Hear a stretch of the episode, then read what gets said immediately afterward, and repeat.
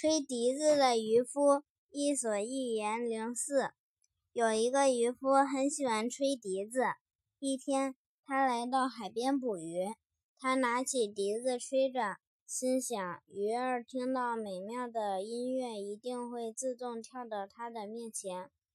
渔夫吹了很久，却没有一点动静，只好将笛子放下，拿起网向水里撒去。结果不一会儿便捕到很多鱼。他将网中的鱼一条条扔到岸上，并对活蹦乱跳的鱼儿说：“喂，你们这些不知好歹的东西！我吹笛子时你们不跳舞，现在我不吹了，你们倒跳起来了。”